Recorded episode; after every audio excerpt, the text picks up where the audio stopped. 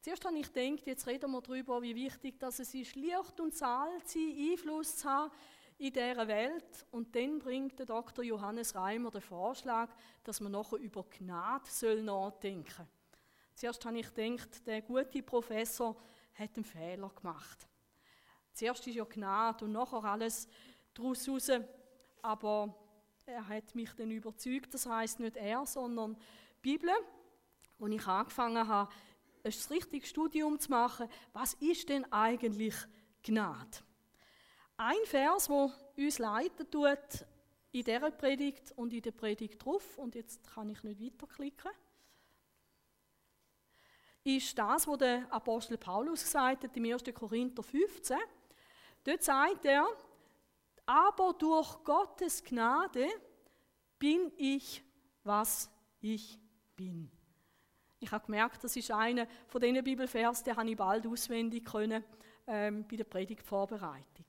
Durch Gottes Gnade bin ich, was ich bin.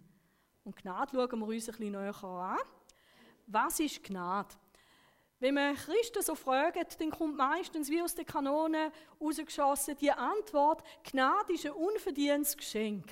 Hättet ihr vielleicht auch gesagt. Oder vielleicht hätte er da noch ergänzt, ein unverdientes und ein unverdienbares Geschenk. Und ich würde sagen, ja, das stimmt. Aber jetzt weiß ich immer noch nicht, was in dem Geschenk eigentlich drin ist.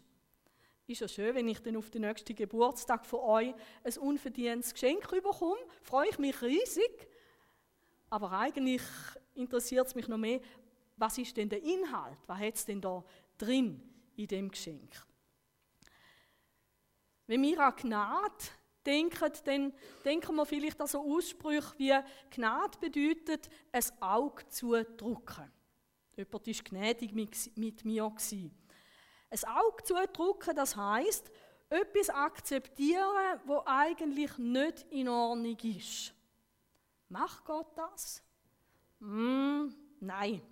Als Lehrerin hätte ich jetzt da eine Wellenlinie gemacht unter den Satz und hätte das F gemacht für falsch.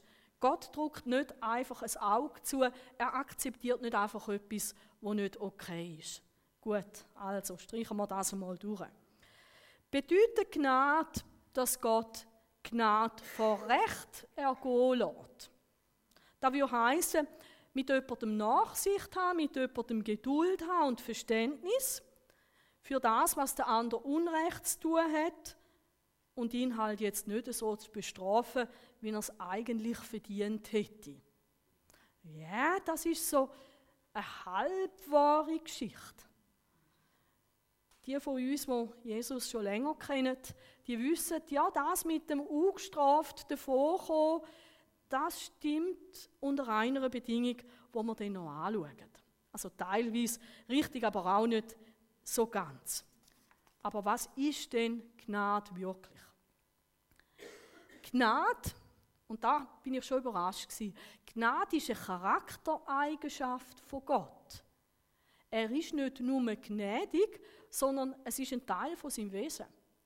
So wie Gott nicht nur liebt, sondern die Liebe ist, ist er nicht nur gnädig, sondern er ist Gnade. Und jetzt wird es spannend, oder? Was ist er denn wirklich? Er ist, mal, er ist auch ein unverdientbares und unverdientes Geschenk, aber da merken wir, die Definition vom Geschenk, die geht viel zu kurz.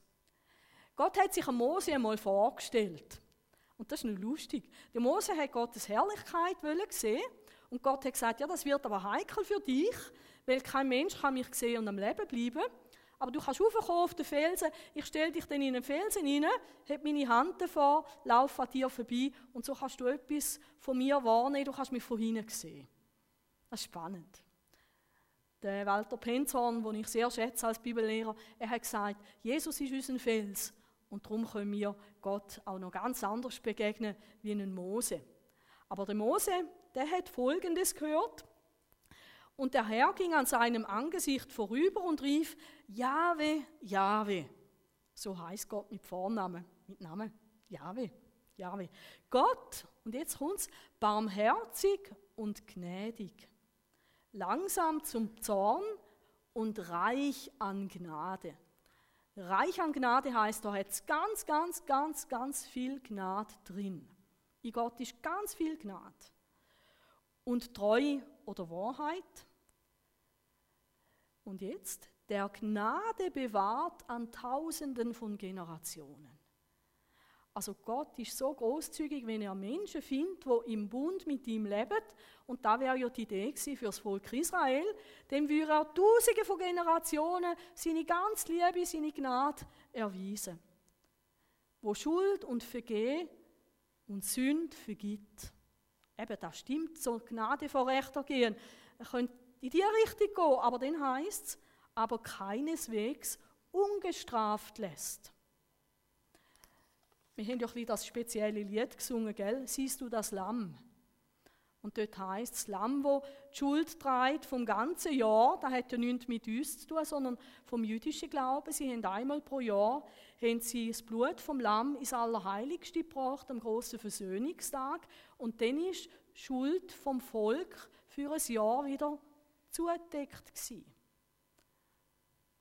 Und die Juden, die haben gewusst, wenn sie sich verfehlt haben Gott gegenüber, dann haben sie ein Lamm mitgebracht, haben es zum Priester gebracht, haben das Lamm präsentiert, haben ihre Hand draufgelegt und haben symbolisch ihre Schuld aufs Lamm gelegt.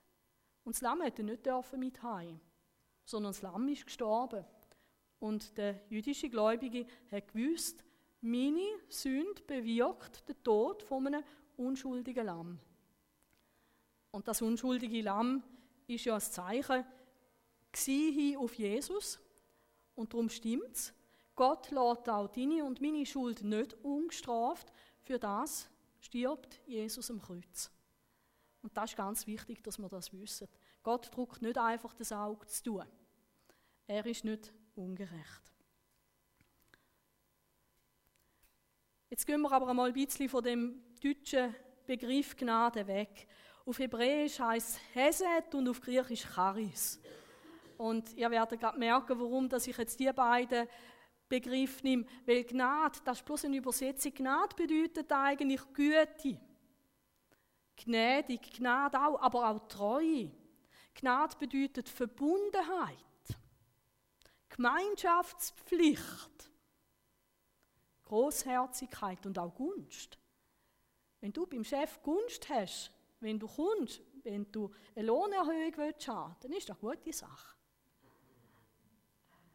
Hey, wir haben Gunst bei Gott. Wir müssen nicht den Herzküchen kommen, wir haben Gunst bei Gott. Gell?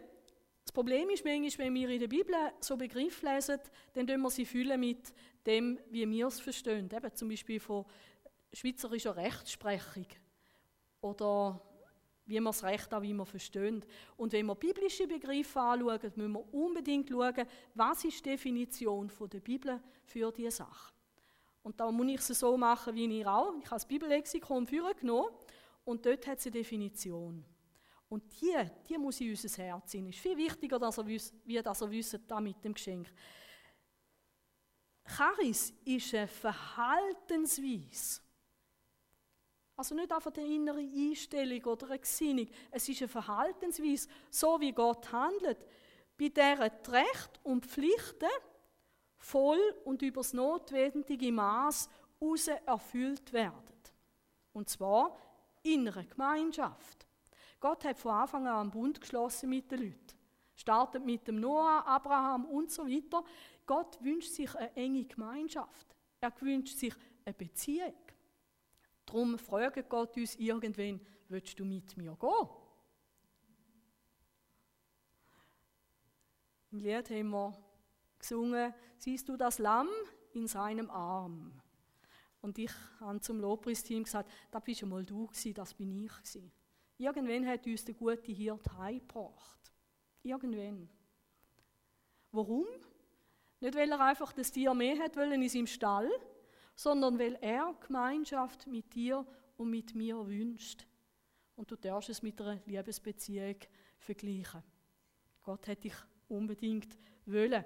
Und in dieser Gemeinschaft wird Gott immer der sein, wo seine Rechte und seine Pflichten erfüllt.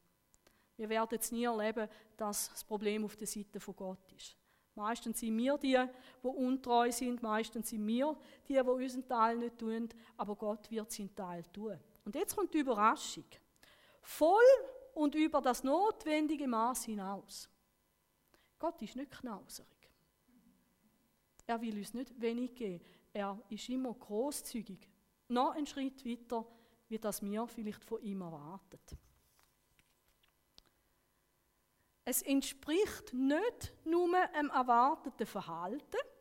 Und das ist spannend. Wenn du denkst, wie wird Gott sich mir gegenüber verhalten? Gott wird nicht nur das machen, sondern für eine unerwartete Freundlichkeit und Zuwendung, wo wohltuend wirkt. Und vielleicht wirkt es jetzt ein bisschen wohltuend, wenn ein paar von euch die Fenster aufmachen, weil ein paar sind schon am Fächern. Man könnte aber die Fenster auch aufmachen während der Predigt. Also, und das ist spannend, Zuwendung, wo wohltuend wirkt.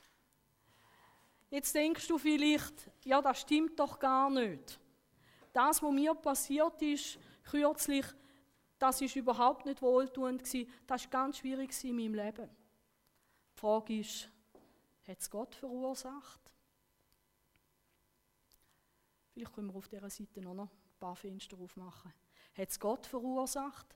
Oder hast du erlebt, dass Gott auch in dein Leid, in deine Schwierigkeiten hineingekommen ist und dass er wohlwollend, wohltuend in deinem Leben hat können ein Werk tun Ich glaube, jedes Mal, wenn Gott uns tröstet, erleben wir etwas von dieser freundlichen Zuwendung von Gott. Gell, wenn man ein Kind tröstet, dann ist es noch ein bisschen anderer Meinung. Weil das ist nur echter Trost. Und das ist spannend. Die irischen Missionare, die haben ja dann eben die Bibel übersetzt auf Deutsch und sie haben das Wort gesucht und sie haben dann eben gesagt, dem sagen wir Gnade. Gnade, Herablassung oder Herabneigung. Und gell, Gnade ist ja das, wenn jemand mir gnädiger, gnädiglicherweise sich oben ablässt, oder? Aber es ist gar nicht da gemeint, auch nicht im Deutschen.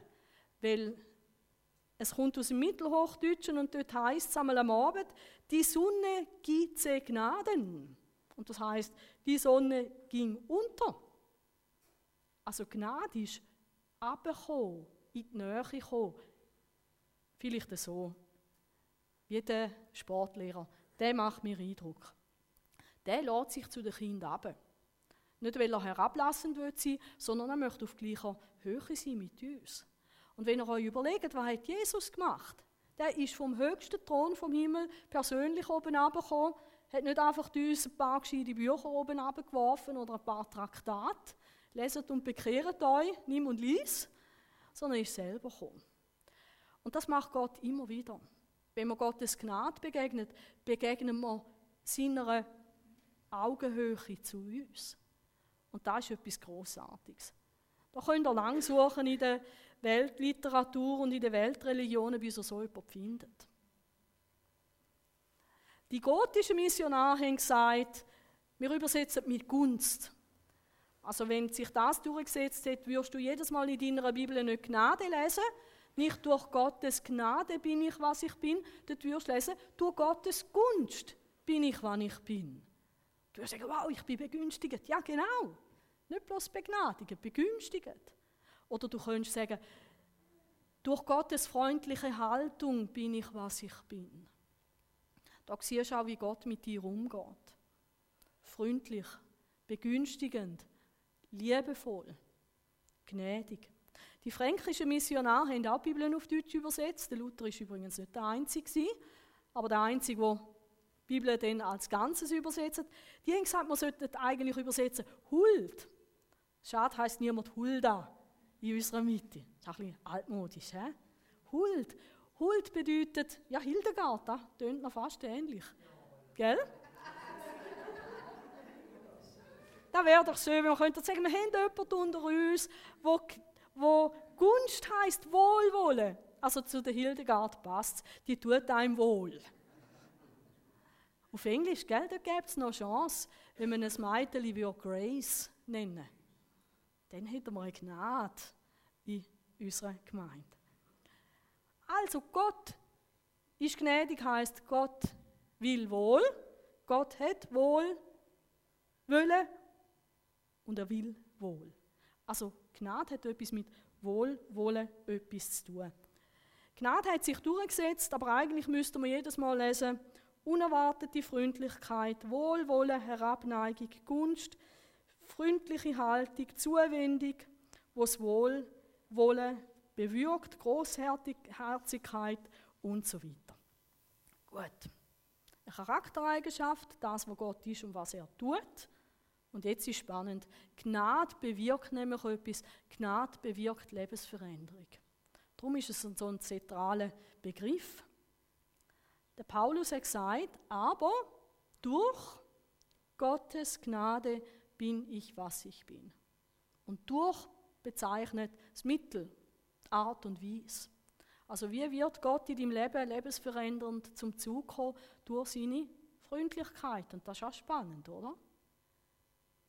Gott hat es einmal versucht mit dem Gesetz. Du sollst, du sollst, du sollst, du sollst nicht. Hat es funktioniert? Nein. Das Gesetz funktioniert beim Menschen nicht. Und jetzt geht es auf einen anderen Weg. Darum leben wir aus Gnade als Christen und nicht am Gesetz. Paulus hat gesagt, durch Gnade sind zwei Sachen bei mir passiert. Das eine, ich bin ein neuer Mensch geworden und ich bin ein Mitarbeiter Gottes geworden. Wir hören dem Paulus heute Morgen selber zu. Er ist vor dem König Agrippa und sagt, wenn ich nun heute vor Gericht stehe, dann nur, weil ich der festen Überzeugung bin, dass Gott die Zusage erfüllen wird, die er unseren Vorfahren gegeben hat. Unser ganzes zwölfstämmiges Volk dient Gott unablässig bei Tag und bei Nacht, in der Hoffnung, die Erfüllung dieser Zusage zu erleben.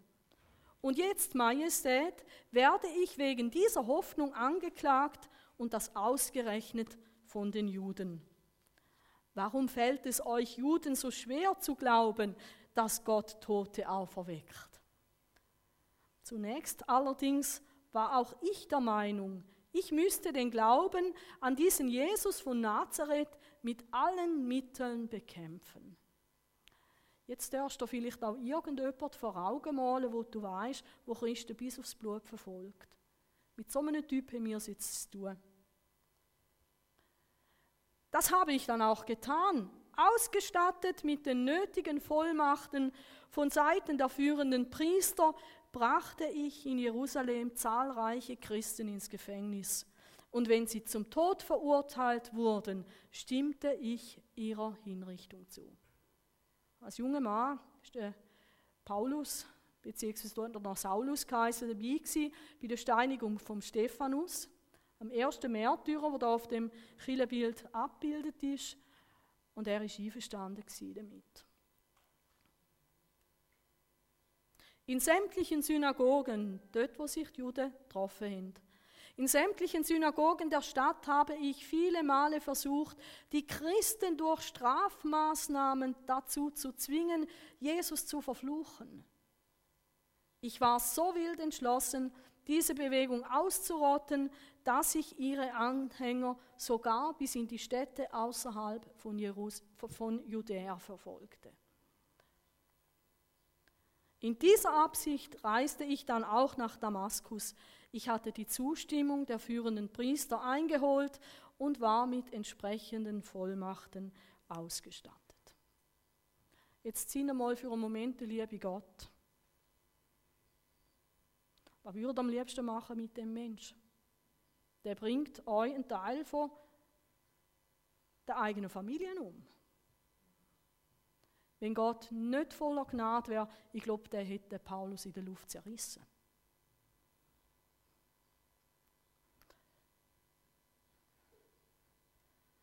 Unterwegs, und jetzt passiert Gnade.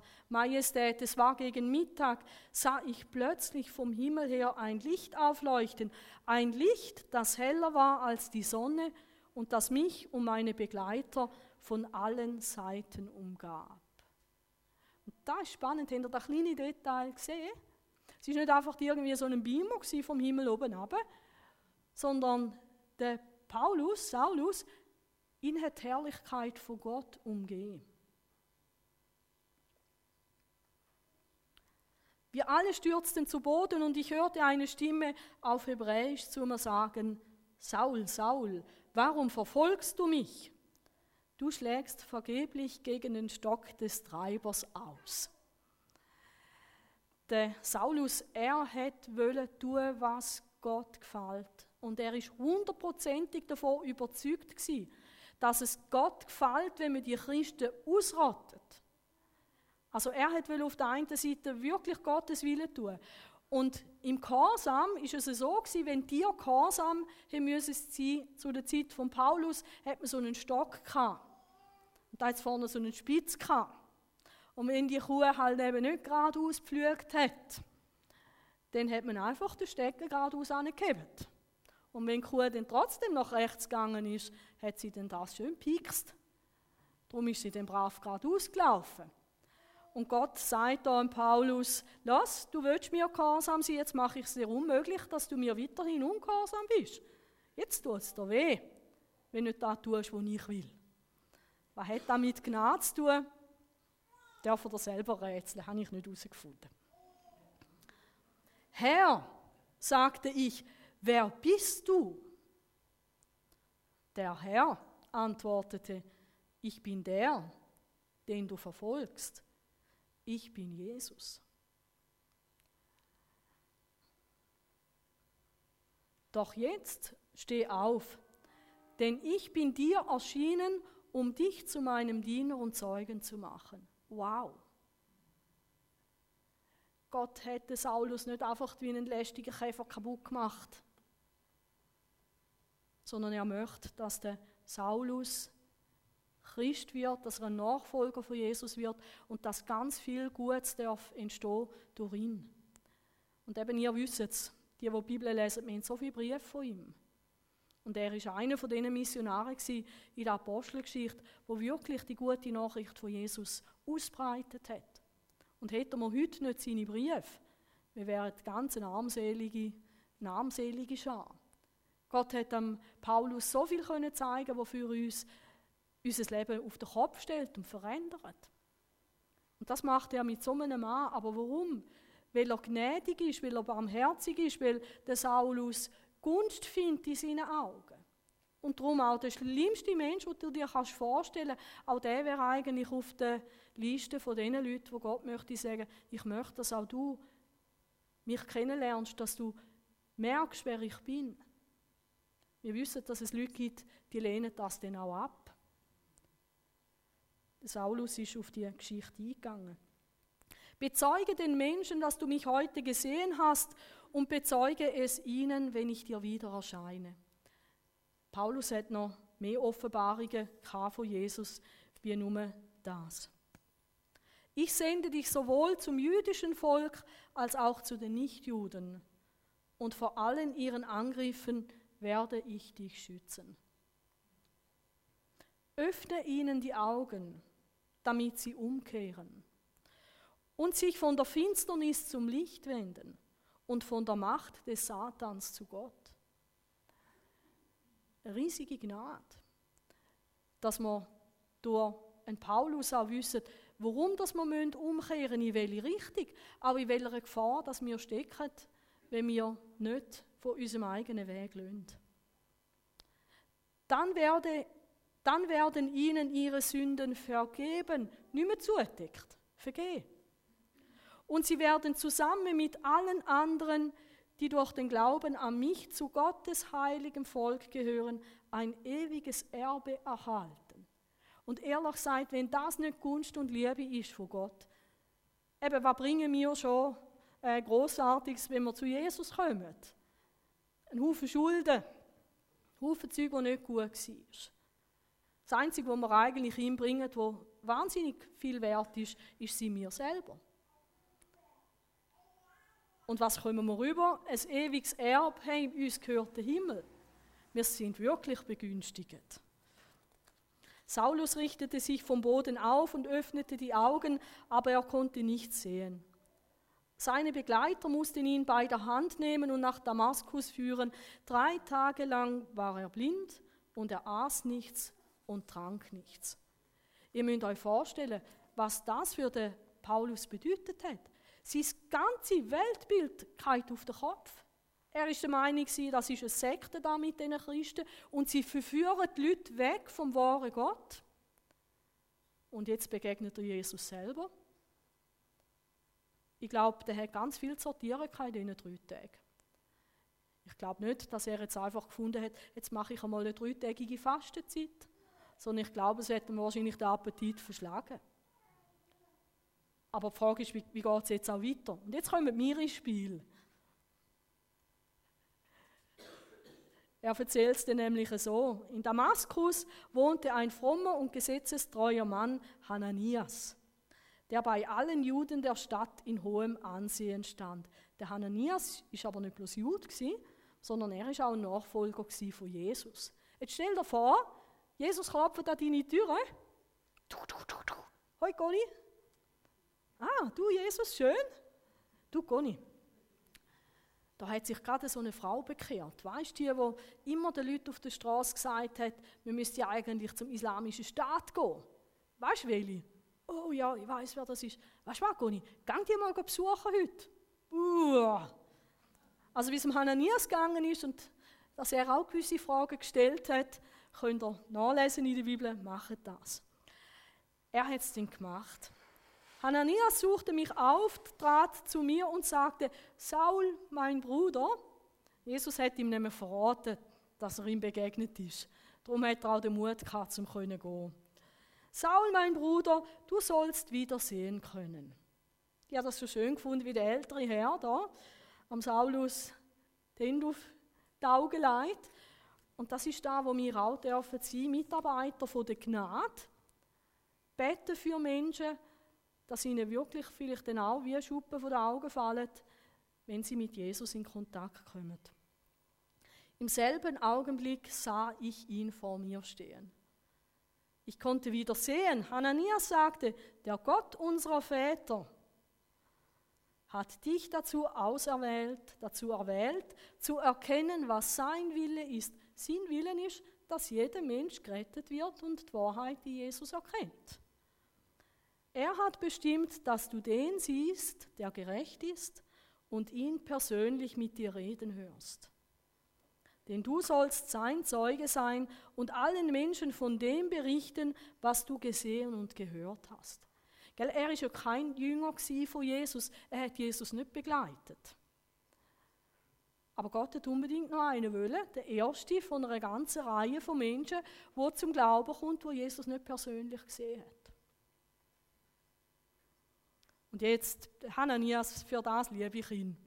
Dann sagt also, was zögerst du noch? Steh auf und lass dich taufen. Also wenn du noch nicht tauft bist oder jemanden kennst, der noch nicht tauft ist, dann mach es mal so wie der Hananias. Wenn jemand Jesus kennengelernt hat, dann ist Taufe, das gehört dazu. Steh auf und lass dich taufen, rufe dabei im Gebet den Namen Jesu an. Dann wirst du von deinen Sünden rein gewaschen werden. Gefällt euch das Bild auch? Es ist so ein Taufbecken eigentlich, wie man das findet, so in den östlichen Kirchen, oder? Dass der Paulus da drin Platz hat, finde ich eigentlich noch erstaunlich. Aber ich finde es ganz toll, der Künstler der hat nämlich ein kleines Detail einbauen in das Bild. Warum taufen? Der Petrus sagt, wenn Menschen umgekehrt sind, wenn sie Jesus erkennt haben, was sollen wir jetzt tun, liebe Brüder? fragten sie ihn und die anderen Apostel. Kehrt um, erwiderte Petrus, und jeder von euch lasse sich auf den Namen von Jesus Christus taufen. Dann wird Gott euch eure Sünde vergeben. Und jetzt ist spannend, oben rechts ist Hand, die, die Kunstgeschichte mal studiert haben oder so wie ich es Lehrersemi sind, wissen, die, die Hand, das Handzeichen ist das Christusmonogramm. Also es ist Jesus, wo da handelt. Jesus vergibt die Sünde. Und habt ihr gesehen, was Jesus da macht? Sehen das da unten? Jesus schickt den Vogel vom Himmel. Nein und ihr werdet seine Gabe, den Heiligen Geist, bekommen. ich habe mich dann gefragt, ob der Heilige Geist da ähm, Paulus direkt ins Ohr gegangen ist oder wie das da zu verstehen ist, wäre es spannend, mit dem Künstler darüber zu reden. Aber es geht darum, den Heiligen Geist überzukommen. Und vielleicht sagst du jetzt, ja, ja, das kenne ich alles schon bis dahin. Aber ich bin ja schließlich in einem Kurs und jetzt kommt noch etwas, was du wahrscheinlich nicht weißt. Also, der Paulus, er hat es gewusst, kein einziger ist gerecht. Gerecht im Sinn von tadellos vor Gott, kein einziger. Das Problem ist, dass wir uns alle bei Gott verschuldet haben. Wir haben bei Gott alle eine große Rechnung offen. Für alles, was wir nicht gemacht haben, was wir hätten sollen. Und für alles, was wir gemacht haben, was wir nicht hätten sollen.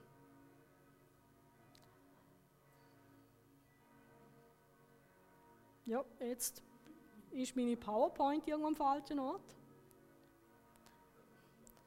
Genau. Und jetzt kommt Gnade, die Liebe, Zuwendung von Gott. Noch bevor wir irgendwie dorthin sind und gesagt haben, ich will dich. Gott hat die Welt so sehr geliebt, und zwar die Menschen, dass er seinen einzigen Sohn hingegeben hat. Also wenn das nicht Liebe ist, wenn das nicht reich an Gnade ist, wenn das nicht Wohlwollen war, weiß ich auch nicht. Damit jeder, der an ihn glaubt, nicht verloren geht. Das ist die große Katastrophe, wenn jemand ohne Jesus in die Ewigkeit geht, sondern das ewige Leben hat. Wenn wir an Jesus glauben, an Herr, dann werden wir gerettet. Ich tue jetzt aber nicht sagen, dass die Krone aufgesetzt wird, sondern die Krone ist da, um zu zeigen, was bedeutet, was bedeutet an Jesus zu glauben. An Jesus zu glauben bedeutet, er ist der Herr in meinem Leben.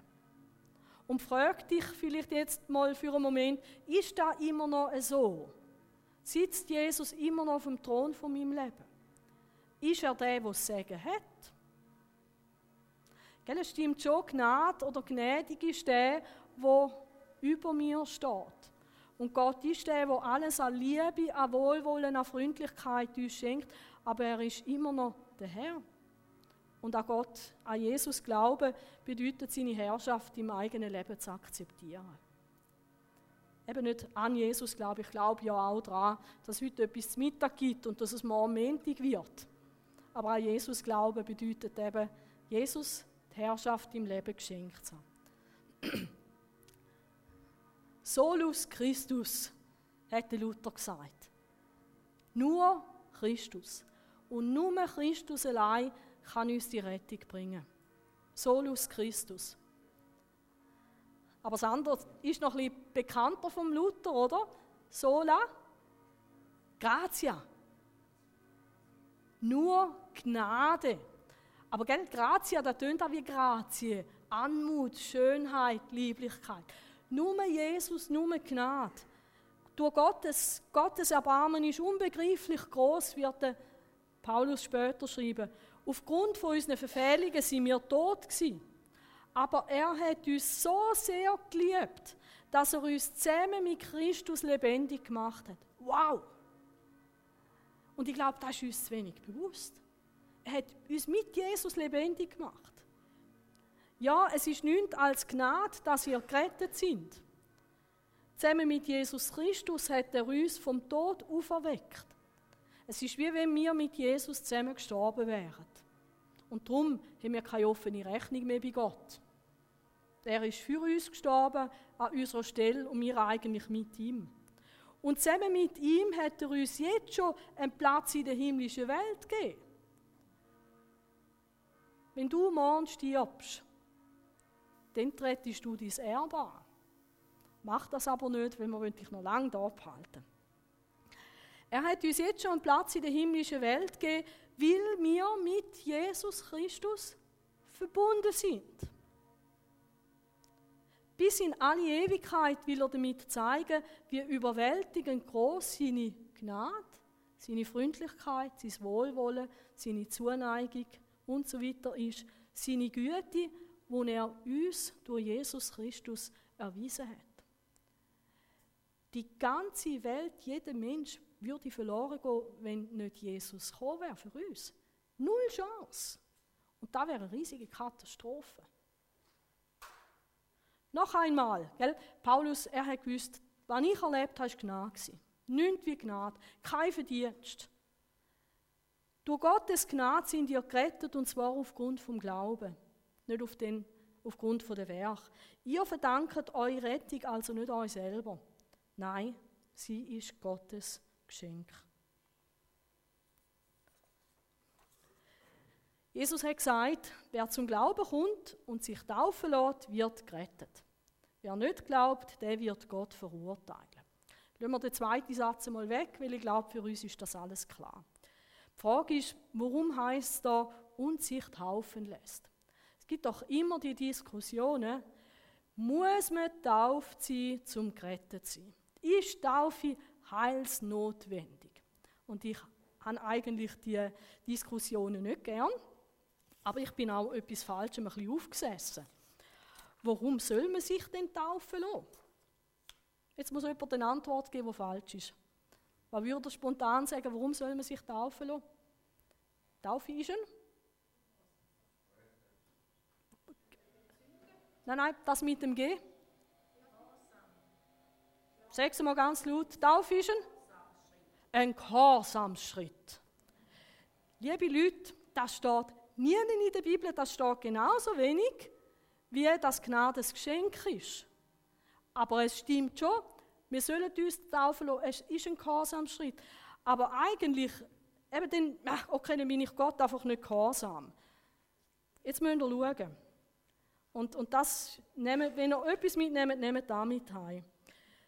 Im Römer 6, Vers 3 steht, oder wisst ihr nicht, dass wir alle, und jetzt mal wortwörtlich, in Christus Jesus hineingetauft worden sind.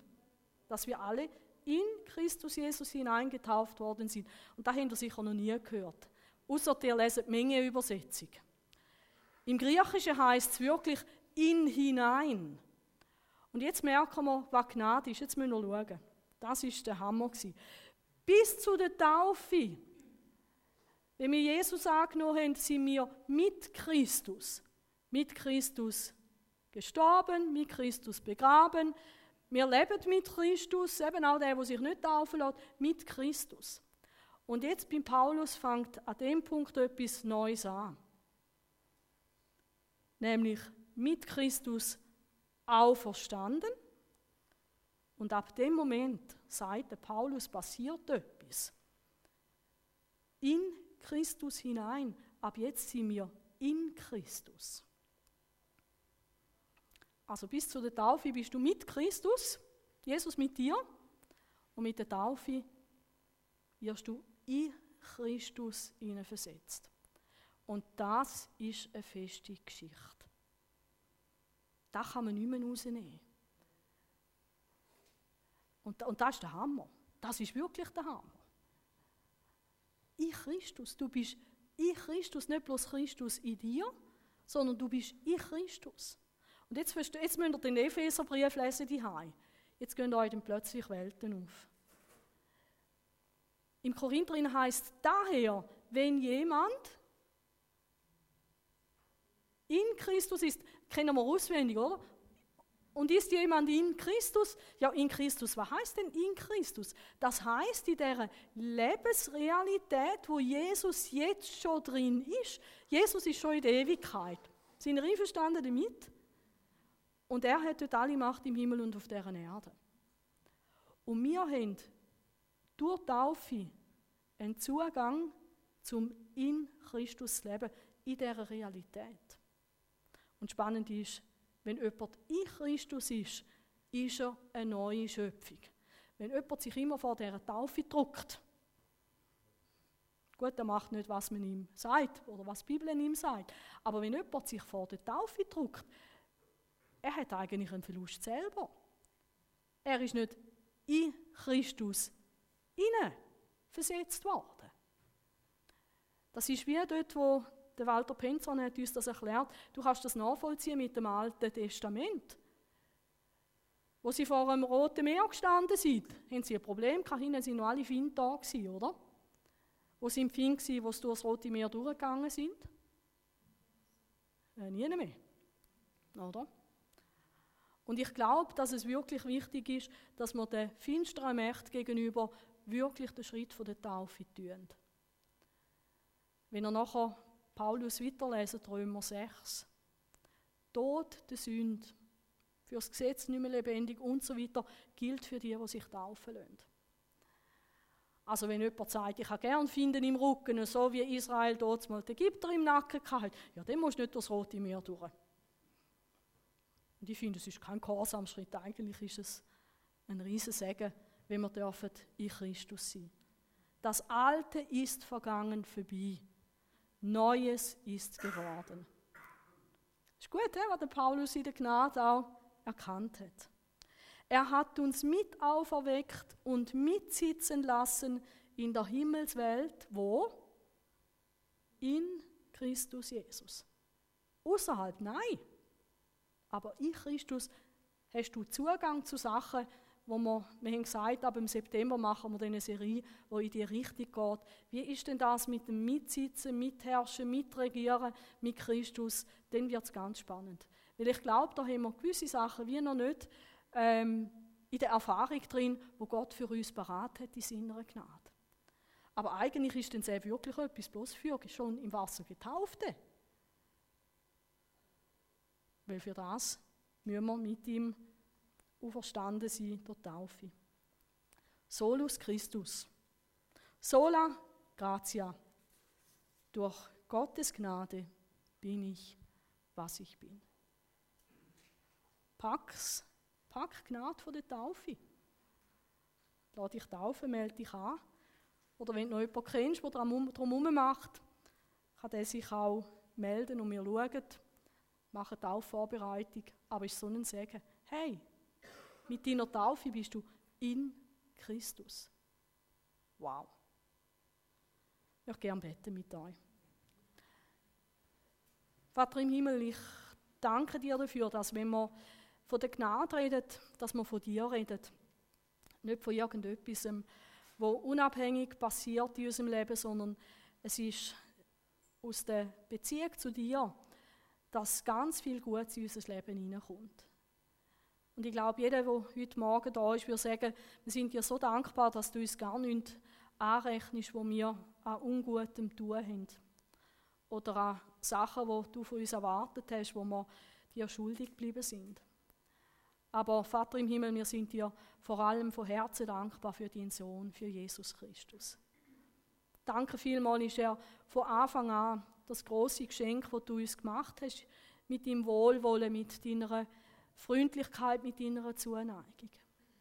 Danke, Jesus, bist du das Geschenk vom Himmel für jeden Einzelnen von uns da. Und danke, bist du das Geschenk vom Himmel auch für Arbon und für die ganze Region. Jesus, wenn wir rausgehen, wenn wir Posthofkaffee dienen, wenn wir Flohmarkt sind, wenn wir unseren Freunden von dir erzählen, wenn wir unterwegs sind, im Gebet durch die Stadt, dann wissen wir, jeder Mensch soll in Berührung kommen mit dir selber. Dass du das Große, was du an uns tun hast, dass du das jedem Einzelnen machen kannst. Dass du Fremde zu Familienmitgliedern kannst machen in deinem Haushalt, Vater im Himmel, durch deinen Sohn Jesus Christus. Und danke vielmals, hast du mit allen Tauften etwas gemacht, wo wir vielleicht gar nicht gewusst haben, dass du uns hineinversetzt hast in Jesus Christus. Und danke, Jesus, dürfen wir in dir sein und wirst du in uns bleiben bis in alle Ewigkeit. Lass uns die Dimension noch viel mehr entdecken und lass uns auch da deine Gunst und deine, dein Wohlwollen erfahren. So wie ein Mose, der gesagt hat, wenn ich Gnade, wenn ich Gunst gefunden habe in diesen Augen, dann möchte ich auch deine Herrlichkeit sehen. Und Vater, das möchten wir auch. Wir möchten in Jesus noch mehr sehen von dieser Gnade, noch mehr erleben von dieser Herrlichkeit, noch mehr erleben von dieser Freundlichkeit. Und wir möchten die Freundlichkeit und die Liebe, die wir erleben, möchten wir zu den Menschen bringen. Danke, dass deine Gnade auch etwas aus uns gemacht hat und mächtig in uns am Wirken ist. Und lass uns mehr werden wie du, Vater, mehr verwandelt werden ins Bild von Jesus, wo voller Gnade und voller Wahrheit war. Amen.